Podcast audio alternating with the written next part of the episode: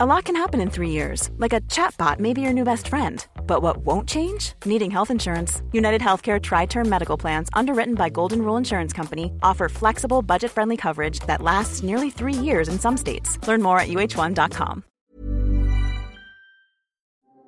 Culture follows structure. Das heißt, wenn wir eine bestimmte Kultur erleben möchten, dann müssen wir die entsprechende Struktur schaffen, damit diese Kultur quasi aus der Struktur sich ergibt.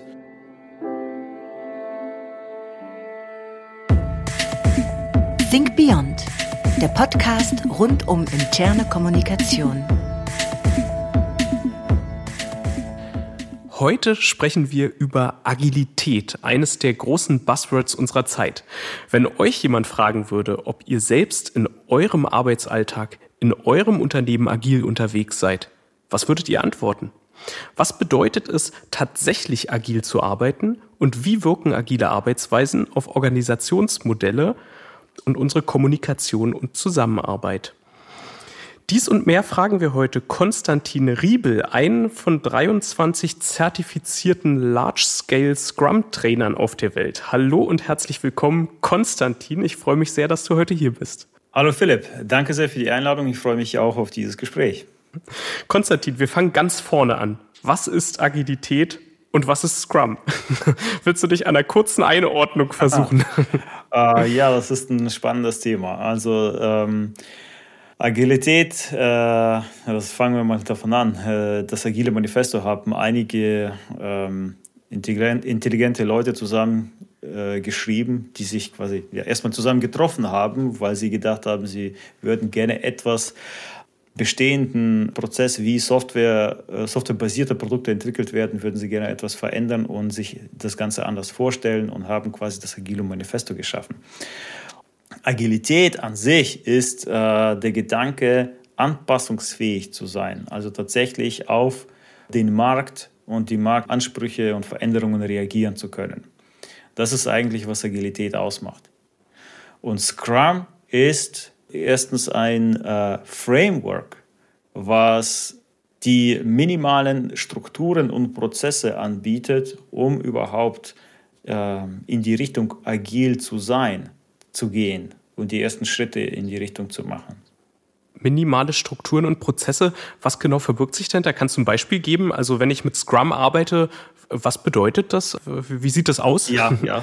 Äh, das erste oder das, was sich die meisten leicht vorstellen können, ist dies, ich nenne das die Mechanik. Das ist das, was wenn du äh, die Kalender der Leute aufmachst, dann siehst du bestimmte Events da drin, wie zum Beispiel ein Sprint Planning, Daily Scrum, Sprint Review, Sprint äh, Retrospective, solche Sachen. Sowas siehst du meistens in den Kalendern der Leute drin und das ist die, die Mechanik. Die ist einfach zu sehen, die finden wir in Kalendern wieder. Da ist aber etwas bei diesem Framework dabei, was nicht sofort ersichtlich ist. Und das sind Strukturen, die mit, äh, mit der Einführung von Scrum mitkommen und unterschiedliche Prozesse. Und die sind nicht unbedingt immer sichtbar. Deswegen äh, ist es, äh, deswegen sagt man, ja, Scrum ist einfach zu verstehen, aber sehr schwer tatsächlich in der Umsetzung. Okay, darüber werden wir gleich noch, äh, noch intensiv sprechen, über die äh, Voraussetzungen und die Strukturen und Prozesse. Vielleicht bevor wir ähm, da ins Thema richtig reingehen, Stichwort Buzzword versus gelebte Praxis. Wie viel Prozent derer, die von sich behaupten, agil unterwegs zu sein, sind ähm, aus deiner Erfahrung heraus tatsächlich agil unterwegs? Ja, vielleicht ein Prozent.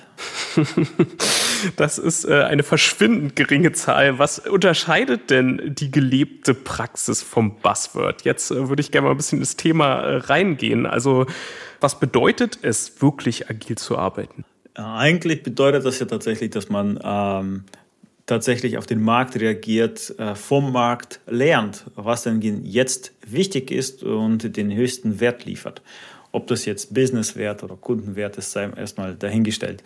Ähm, wichtig ist herauszufinden, wo ist der größte Wert, den wir eigentlich liefern können. Das heißt, äh, es ist auch erstmal wichtig zu akzeptieren, dass wir nicht auf Basis von äh, bestimmten Fakten agieren, sondern dass wir an, in erster Stelle Hypothesen haben, die wir im Markt validieren sollten. Und, äh, wenn, und wenn ich das sage, bedeutet das, vom Kundenwunsch bis zum Produkt ist beim Kunden angekommen. Die komplette Kette. Äh, äh, es gibt einen Kundenwunsch, man muss Anforderungen äh, besprechen und klären, was denn der Kunde wirklich, welches Problem der Kunde wirklich hat und man lösen möchte und so weiter, bis hin zu der Kunde hat das jetzt in den Händen oder kann das erfahren und ausprobieren, das, das Produkt verwenden. Die komplette Kette gehört in den agilen Gedanken oder auch in, die, in das Scrum-Framework hinein. Was man oft jedoch sieht, ist, dass auf Unternehmensebene bestimmte Budgetprozesse, lange Planungsmeetings oder nicht nur Meetings, sondern wirklich äh, lange Planungsperioden stattfinden, wo sehr viel von, also upfront geplant wird. Nachdem man das dann geplant hat und alles ausgeplant hat, sagt man so, jetzt bitte Teams, setzt es bitte agil um. Ihr seid jetzt agil quasi. Wir haben hier die Planung gemacht und ihr macht jetzt bitte agil um. Ähm, was tatsächlich eigentlich in diesen Situationen passiert, ist, dass die Teams iterativ und inkrement, inkrementell das, was vorher jemand wasserfallmäßig geplant hat, abarbeitet, aber die sind nicht anpassungsfähig im Sinne von, sie lernen von dem, was sie eigentlich gemacht haben, indem sie das zum Kunden bringen und vom Kunden über das Kundenfeedback lernen oder vom äh, Marktfeedback lernen, was sie eigentlich anpassen sollten. Das heißt, man sieht sehr oft in einem Unternehmen, wenn man ein Unternehmen so aufzeichnet, sieht man sehr oft eine wasserfallmäßige äh, Budgetierung und Planung und dann so einen ganz kleinen Abschnitt, wo dann gesagt, da sind die Teams, die machen agil. Und dann gibt es wieder nachgelagert einen sehr langen wasserfallmäßigen Prozess fürs, für die Absicherung, äh, für die Freigaben, für ähm, vielleicht Test und Qualität, für Marketing und so weiter da fehlt das Verständnis sozusagen ne, für, für das, die Funktionsweise von Agilität offensichtlich schon am Anfang. Ich fand das sehr schön. Du hast das sehr, sehr, sehr, sehr bildlich oder also sehr, sehr äh, gut nachvollziehbar rübergebracht, wie man eigentlich, bevor man wirklich loslegt, direkt wieder in die alten Arbeitsweisen abdriftet, ja. Und so wie bisher auch, oder wenn man nicht agil arbeitet auch, ähm, einfach plant, und dann äh, sagt, jetzt macht das mal agil. Nun ist meine Frage, gerade in großen Unternehmen, großen Organisationen, die dieses Agilitätskonzept auch mehr und mehr für sich ähm, entdecken, ja, und für sich in Anspruch nehmen, agil zu arbeiten, ist das natürlich gar nicht so einfach, ja, weil du hast die ganzen einzelnen Abteilungen, die Silos, ja, äh, die, äh, die ja gar nicht so nah am Kunden und am Produkt vielleicht dran sind, ja, sondern ein ganz bestimmtes, äh, ganz bestimmten Arbeitsablauf abarbeiten und dann an jemand anderen übergeben. Wie schafft schaffe ich das gerade in so einem großen Umfeld, diese, diese Kundenperspektive auch in der Organisation zu verankern und dann auch noch in der Art, dass alle irgendwie in ihren Arbeitsweisen direkt auf Dinge reagieren können? Also da gibt es mehrere Facetten oder mehrere Antworten zu dieser Frage. Es ist natürlich einerseits so, wir haben jetzt darüber gesprochen, was Agilität tatsächlich bedeutet und was sind die großen Missverständnisse. Ähm, gleichzeitig muss man natürlich sagen, nicht jedes Unternehmen muss agil sein. Nicht jedes Unternehmen braucht diese Flexibilität, die Agilität tatsächlich bietet. Und äh, da kommen wir schon an den Punkt. Ähm, wenn zum Beispiel ein großes Unternehmen lange Release-Zyklen hat, weil das für deren Produkt und für deren Markt gerade so passt, diese langen Release-Zyklen, sagen wir mal einmal im Jahr, einmal in ein paar Jahren ein neues Produktupdate rauszubringen dann wird, ihn, äh, dann wird diesem Unternehmen Agilität auf dem kompletten, auf dem, äh, durch die komplette Organisation hinweg nicht wirklich hilfreich sein. Also da wird, äh, wenn wir von, ähm, von systemischen Motivationen dann sprechen, wird für dieses Unternehmen, gibt es da keine systemische Motivation, komplett ähm, agil zu sein.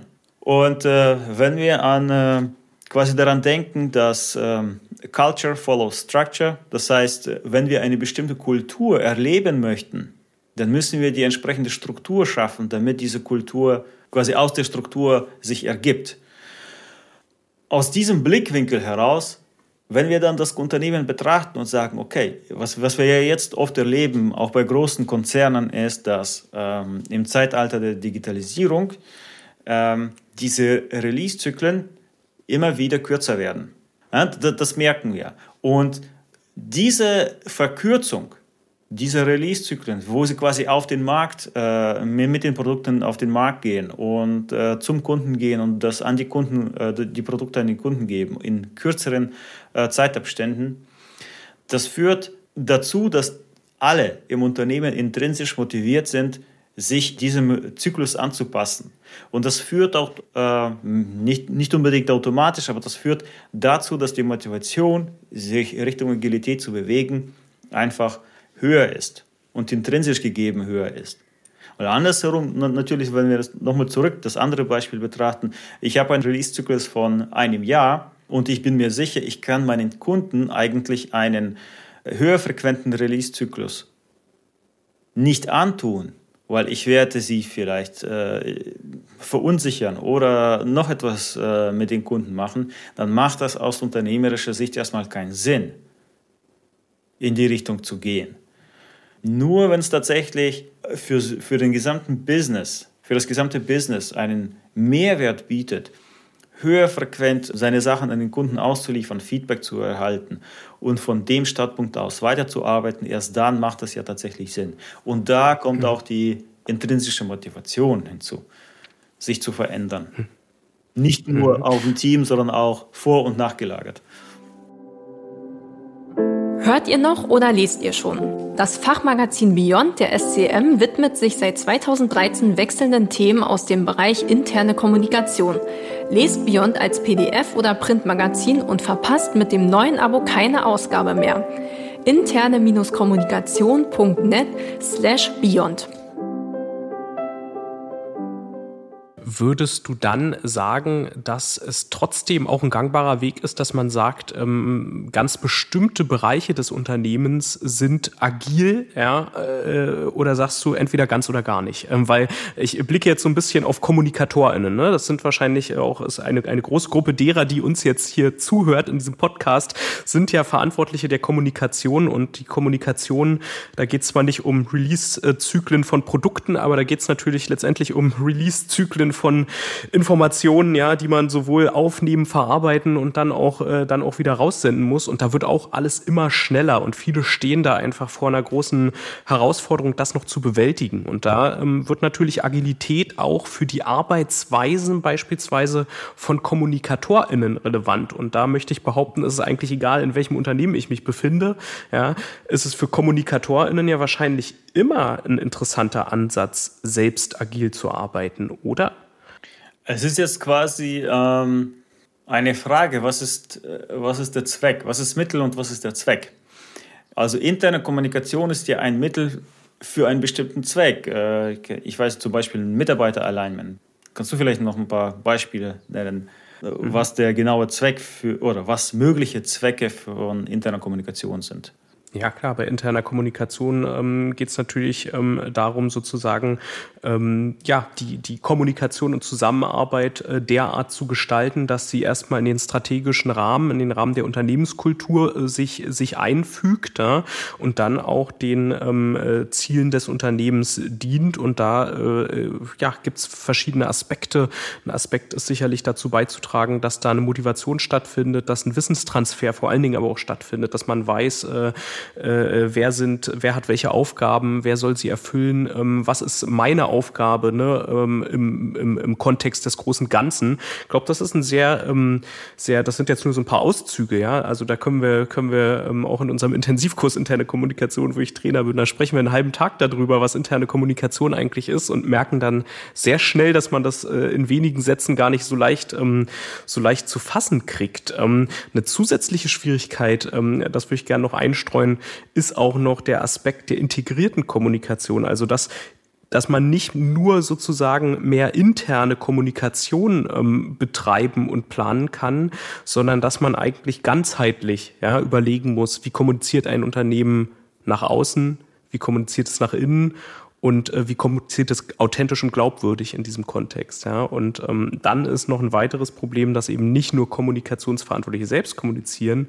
sondern natürlich auch die Führungskräfte beispielsweise mit ihren Teams, ja, wo dann IK schon wieder ein bisschen außen vor ist. Also es hat viele Facetten, dieses Thema, und vor allen Dingen aber diese Schnelligkeit und Dynamik. Deswegen frage ich dich so ein bisschen, ähm, ist da Agilität nicht eigentlich genau das, was, was man braucht, agile Arbeitsweisen, um, um das aufzufangen? Ja? Weil man kann da nicht groß planen, glaube ich, mehr heute. Also äh, ich glaube, viele, viele äh, Bereiche können äh, von, du hast schon wirklich das richtige Wort, äh, die richtige Wortwahl hier getroffen, von agilen Arbeitsweisen äh, profitieren. Unabhängig davon, ob sie agil sein wollen oder nicht. Also ich unterscheide ganz klar und deutlich zwischen agil sein, es ist ein Verhalten, und agile Arbeitsweisen, das sind Prozesse und Methoden, die man einsetzt. Das sind zwei unterschiedliche mhm. Sachen. Bei dem Beispiel, äh, das ich vorher genannt habe, mit, einem, äh, mit einer großen Planung äh, upfront, großen Nacharbeit danach und zwischendurch diese Teams, die da in Anführungsstrichen agil sind, da ist genau dieser Punkt. Sie, also sie verwenden agile Arbeitsweisen, Prozesse und Methoden. Da ist der Fokus darauf. Aber das Unternehmen an sich ist nicht agil. Wenn man natürlich äh, aus diesem Blickwinkel das Ganze betrachtet, selbstverständlich, agile Arbeitsweisen können für viele nützlich sein. Die Frage ist jedoch, und du hast äh, wirklich einen interessanten Begriff äh, jetzt äh, genannt, integrierte Kommunikation. Ich frage mich jetzt halt, ob das sinnvoll ist, dass Leute, die ähm, in einer zentralen Kommunikationsabteilung zum Beispiel sind, ob das für diese Leute hilfreich wäre, direkt mit den Teams zu arbeiten. Weil ja, selbstverständlich, interne Kommunikation ist extrem wichtig, damit alle ähm, allein sind, auf, ähm, also alle auf demselben Wissensstand sind, wo geht jetzt die aktuelle Richtung hin, was wurde gerade äh, neu entschieden, was wurde im Unternehmen gelernt, äh, was verändert sich, weil das Unternehmen verändert sich ja natürlich auch. Und je äh, schneller die Veränderungsgeschwindigkeit des Unternehmens ist, desto mehr muss man auch kommunizieren, damit jeder auf Stand bleibt. Das ist extrem wichtig, ansonsten verliert man ja die Leute auf dem Weg. Und ich kann mir das beim besten Willen nicht vorstellen, wie eine zentrale Kommunikationsabteilung ohne den direkten Kontakt zu den äh, Mitarbeitern und zu den Teams sinnvoll und zielgerichtet kommunizieren kann. Damit die, weil die Kommunikation muss ja auch in beide Richtungen gehen. Wie das passieren kann. Deswegen finde ich den Begriff integrierte Kommunikation eigentlich sehr spannend, weil für mich bedeutet das, dass Leute, die Kommunikationsexperten sind, direkt bei Teams sind und mit Teams zusammenarbeiten und also sich quasi, also sie sind direkt dort, wo Wertschöpfung stattfindet und mit den Teams zusammenarbeiten und helfen mhm. zu kommunizieren zum Beispiel. Das wäre übrigens aus dem Agilitätsgedanken ein perfektes Beispiel, wo man Kommunikation und also Kommunikation äh, unternehmensextern und Marketing mhm. In das gleiche, äh, solche Leute mit, Leute mit solcher Expertise in das gleiche Team packt, die auch Produktentwicklung macht. Das wäre genial.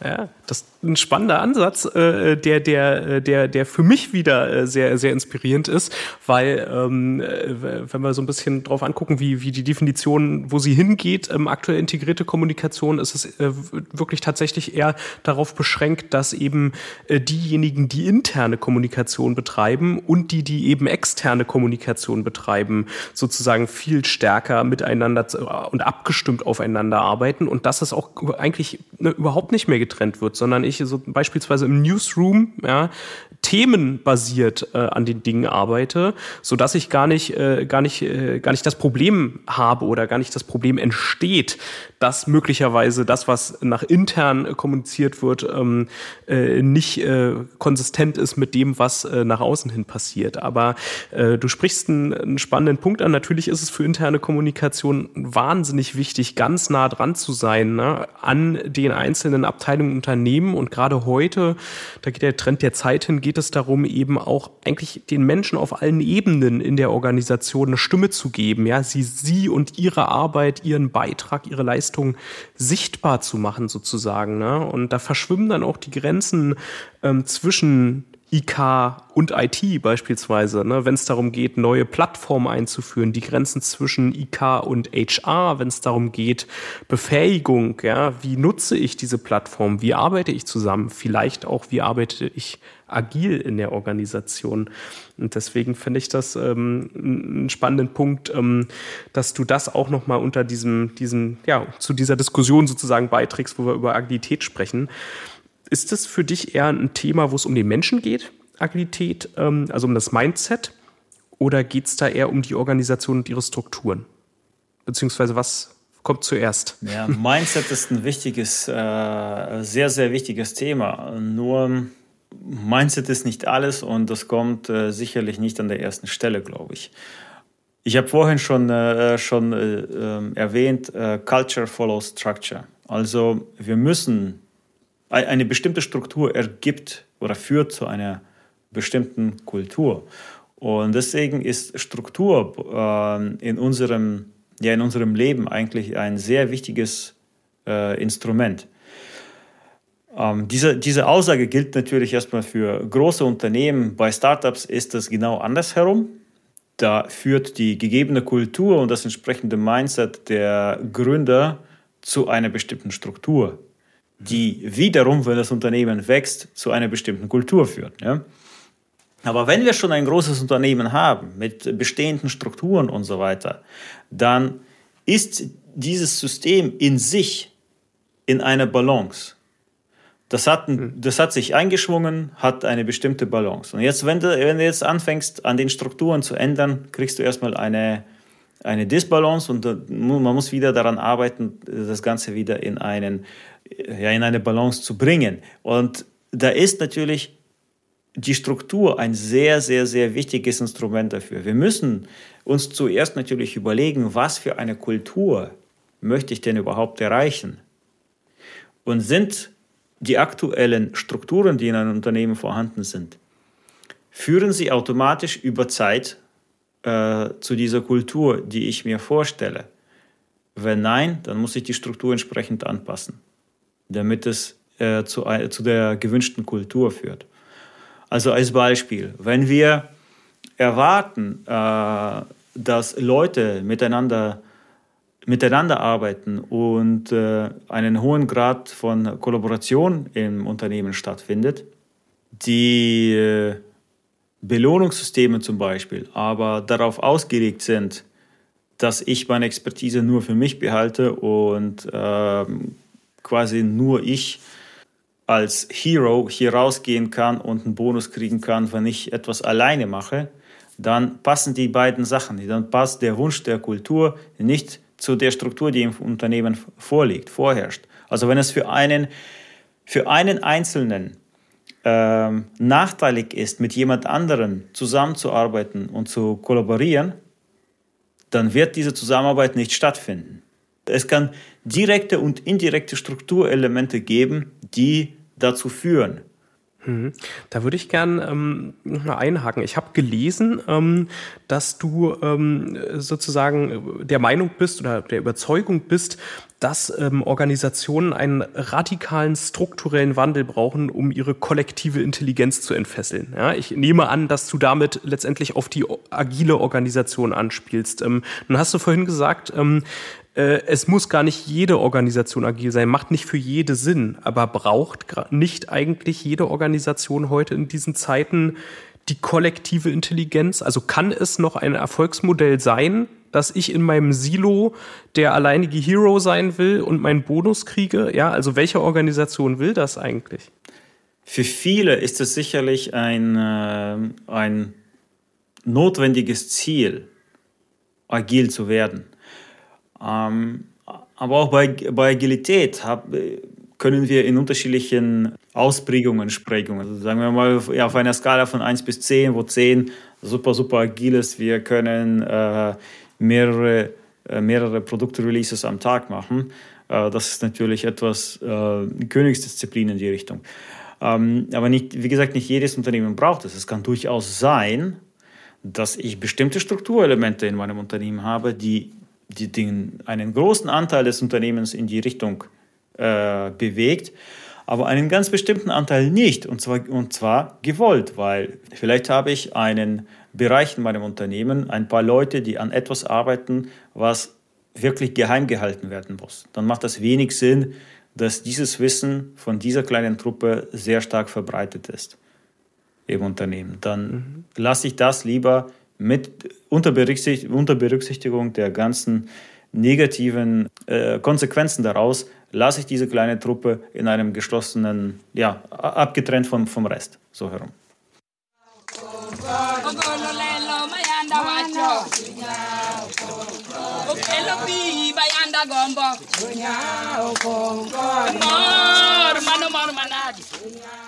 Das war der Freudengesang der Frauen und Männer im kenianischen Dorf Kasimori am Viktoriasee. Aber warum der freudige Gesang? Kurz zuvor wurde ein Trinkwasserfilter installiert, der es den Dorfbewohnerinnen und Bewohnern nun ermöglicht, Wasser aus einem Wasserloch zu sauberem Trinkwasser zu filtern. Der Wasserfilter der NGO WeWater gewährleistet das Menschenrecht auf Trinkwasser. Er schützt vor Krankheiten und rettet Leben. Willst du WeWater durch eine Spende unterstützen? Dann erfahre mehr auf www.wewater.org. WeWater. Wasser weltweit klar machen. Also ich muss immer schauen, ähm, für welchen Teil der Organisation ähm, sozusagen agile Arbeitsweisen äh, dann auch einen, einen Sinn machen. Wenn ich mich jetzt auf den Weg machen möchte als Organisation, ja, zu einem, äh, ja, ich sag mal, vielleicht nicht zu einer 100% äh, agilen Organisation, aber zu, zu, zumindest auf den Weg dahin, agiler zu werden. Ähm, welchen Wandel braucht es damit, damit ich diese, äh, braucht es dafür, damit ich diese kollektive Intelligenz sozusagen entfessle? Und ähm, uns, unser Auditorium sind ja vor allen Dingen eben Kommunikationsverantwortliche. Für die ist natürlich besonders spannend. Gibt es denn bestimmte Kommunikationsmittel und oder Aspekte der Kommunikationskultur, die es dafür braucht, dass dieser Weg zur Agilität gelingt? Mittel, ähm kann ich jetzt, äh, würde ich jetzt ungern da reingehen, aber es gibt definitiv einige Sachen. Ähm, wenn wir von solchen Veränderungen sprechen, dann ist für uns der Punkt Nummer null, nicht erste, aber null, noch vor, vor eins, ist äh, äh, educate everyone. Also jeder, der von der Veränderung betroffen ist, muss eigentlich ins Boot geholt werden. Und an der Stelle ist es wichtig zu sagen, dass das Ganze auch hierarchieübergreifend passieren muss. Das ist eine große Herausforderung, vor allem in großen Konzernen, wo Hunderte oder Tausende von Leuten betroffen sind, hier alle auf dem gleichen Niveau zu halten und zwar permanent, weil sie wollen nicht abgehängt, die Leute wollen nicht abgehängt werden. Sie wollen wissen, was passiert. Sie wollen wissen, worauf sie sich einstellen müssen. Sie wollen wissen, ob die Veränderung, die kommt, ob sie danach noch im Unternehmen sein wollen oder nicht. All das ist wichtig, dass das permanent passiert, diese Kommunikation. Es ist wichtig, dass auch permanent nach der quasi während nach der Einführung zuerst äh, auf jeden Fall äh, während, äh, während der, den ersten Jahren, dass dort eine, dass dort Zusammenkünfte von unterschiedlichen Leuten aus dem Unternehmen moderiert und gefördert werden, damit sie sich austauschen, damit sie sich über das ganze Unternehmen äh, vernetzen können. Und das ist eine große Aufgabe, das zu tun. Leider wird sie oft unterschätzt. Mhm. Es klingt an, ähm, dass Aspekte wie äh, quasi das, das, den Raum schaffen für Entscheidungsfreiheit, für Eigenverantwortung, ja, und auch Vertrauen und Transparenz so ein paar Stichworte sind, ja, die, die an der Stelle wichtig sind. Ich würde dich gerne noch fragen, wie, wie setze ich das um mit Blick auf diese Vorbehalte, die es da geben kann? Ähm, äh, wo kann ich ansetzen? Weil das ist ja auch für eine Kommunikationsabteilung, die das kommunikativ begleiten muss, äh, letztendlich ein, ein Change-Projekt, sich da auf diesen Weg zu begeben. Und und ähm, ich glaube, gerade Führungskräfte, ähm, ne, die äh, sich auf einmal in einer ganz neuen Rolle wiederfinden, ähm, die vielleicht äh, ja auch ein Stück ihrer, äh, ihrer eigenen Entscheidungsfreiheit ne, und, und ihrer, ihrer Position in der Hierarchie aufgeben müssen, ne, deren Führung sich ändern muss, aber auch Mitarbeitende, die äh, vielleicht sagen, ich will gar nicht diese zusätzliche Verantwortung. Ja, also das klingt immer so schön, aber als ob das auch jeder wollte und jeder davon profitiert. Aber ich bin überzeugt davon, es gibt im Unternehmen auch Leute, die, die auch damit ihre Schwierigkeiten haben und eher die klare Vorgabe haben wollen. Wie kann ich sozusagen in dieser Gemengelage den Change vorantreiben dorthin? Wie kann ich das vielleicht auch kommunikativ sinnvoll begleiten? Hast du so ein paar erste Schritte oder die wichtigsten Punkte, die dir einfallen? Weil ich denke, da könnten wir einen eigenen Podcast zu machen zu der Frage. Auf jeden Fall. Da sind ja Ängste damit verbunden, mit dieser, Gesch ja. mit dieser Sache, die du ansprichst. Da sind ja sehr, sehr viele Ängste damit verbunden. Ähm, Leute identifizieren sich mit einer bestimmten Rolle zum Beispiel und äh, mit, diese, mit einer bestimmten strukturellen Veränderung in einem Unternehmen fällt die Rolle weg oder kann die Rolle wegfallen? Was passiert dann mit den Leuten? Also eine Sache, die gewährleistet werden muss, ist natürlich, ähm, ich glaube, in Deutschland ist es nicht so äh, relevant, aber in USA auf jeden Fall, dass der Arbeitsplatz und das Gehalt gesichert ist bei der Veränderung. Die Rolle aber nicht. Oder während oder nach der Veränderung äh, sollten sich die Leute darauf einstellen, dass sie in einer anderen Rolle sind, äh, sein werden. Das ist ein wichtiger Punkt. Weil das halt sehr starke individuelle Ängste sind, ist, glaube ich, ein wirklich persö eine persönliche, individuelle Begleitung extrem wichtig. Da gibt es keinen, äh, kein Mittel, ähm, womit du gute Ergebnisse erzielen kannst, dass du quasi auf die Menge losschicken kannst und sagen, okay, hier Gießkannenprinzip, das habe ich gemacht, jetzt äh, habe ich äh, all die Leute, die solche Ängste haben quasi ähm, die Ängste abgenommen und geklärt. Das wird, äh, das ist sehr unwahrscheinlich, dass es sowas gibt. Es wird die Leute geben, ganz klar, gibt es immer und in jedem Unternehmen bei solchen Veränderungen. Ganz wichtig ist, Ängste zu nehmen. Und äh, es gibt halt auch da bei diesen Leuten mehrere Varianten. Es kann sein, dass jemand, der ganz stark gegen so eine Veränderung war, nach einigen äh, nach einigen Sessions Zusammenarbeit äh, sich herausstellt, dass das eigentlich der größte Befürworter äh, wird von dieser Veränderung. Das sind, danach sind das sehr starke Treiber in so einer Veränderung. Die sind sehr wichtig. Es wird aber sicherlich auch welche geben, die werden sich nicht überreden lassen. Dann muss man den Leuten helfen, aus diesem System rauszukommen und woanders glücklich zu werden. Und ich meine das wirklich äh, komplett komplett respektvoll. Ich spreche jetzt hier nicht davon zu sagen, ja, du magst nicht, da ist die Tür. Das ist ziemlich unrespektvoll. Äh, ich meine tatsächlich ganz vollkommen respektvoll zu sagen, pass auf, wir stellen uns hier jetzt auf etwas anderes ein. Du kannst jetzt Teil vom, von, von, diesem, äh, von dieser Veränderung sein und von diesem Unternehmen. Du musst aber nicht, wenn das nicht passt, dann helfen, äh, bevor du hier reingehst und dich zwingst, bieten wir dir an, irgendwo anders äh, vielleicht etwas zu finden. Mhm. Also das Unternehmen auch ihre soziale Verantwortung an der Stelle wahrnehmen, ist ja auch ein immer wichtigeres Thema. Ähm, Konstantin, das, das war äh, eigentlich auch ein tolles Schlusswort, denn letztendlich äh, die Quintessenz, es gibt kein Patentrezept, ja, und weil, weil das heißt eigentlich, äh, deswegen sind ja KommunikatorInnen, die das Ganze begleiten, die den Einblick haben ins Unternehmen, die den Menschen im Unternehmen auch eine Stimme geben ne, und, und ihre Themen, ihre Sorgen, ihre Ängste auch aufnehmen und aufgreifen in der Kommunikation und dann auch äh, ja nicht nur drüber sprechen, sondern auch versuchen, äh, na, da, daran zu arbeiten sozusagen und damit zu arbeiten. Deswegen sind die so wichtig und deswegen ist es, glaube ich, so notwendig. Ähm, insofern sehr schön ein Plädoyer für die interne Kommunikation von dir ähm, als äh, äh, ja, Experten für Agilität und Scrum. Konstantin, ich freue mich ganz doll, dass das heute geklappt hat ähm, mit unserem Gespräch. Gespräch. Ähm, und äh, eine allerletzte kurze Frage habe ich noch an dich, denn wir die SCM sind ja ein Weiterbilder. Was möchtest du in deinem Leben noch lernen?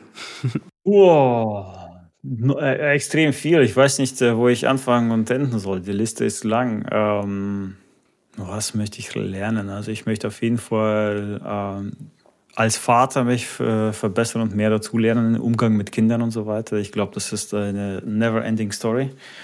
Ähm, ich möchte gerne ein äh, besserer äh, Coach werden, äh, im Sinne auch, also zwischenmenschlich wie auch technisch. Ähm, viele unterschiedliche Sachen. Ja, und auch da geht es um Kommunikation. Ne? Ja, und auch das da geht es um ähm, Kommunikation, genau, genau, richtig. Super. Okay. Alles klar. Gut. Konstantin, wie gesagt, vielen Dank. Ich hoffe, unsere Wege kreuzen sich bei der ein oder anderen Gelegenheit ähm, erneut. Und ähm, ja, bis dahin beobachten wir mal, ob aus dem einen Prozent agiler Unternehmen äh, in der Zwischenzeit noch ein paar mehr werden. Vielen Dank dir und mach's gut. Bis zur nächsten Folge von Think Beyond sage ich unseren HörerInnen hier an dieser Stelle vielen Dank fürs Zuhören. Ähm, auf Wiedersehen. Auf Wiedersehen. Danke. Think Beyond, der Podcast rund um interne Kommunikation.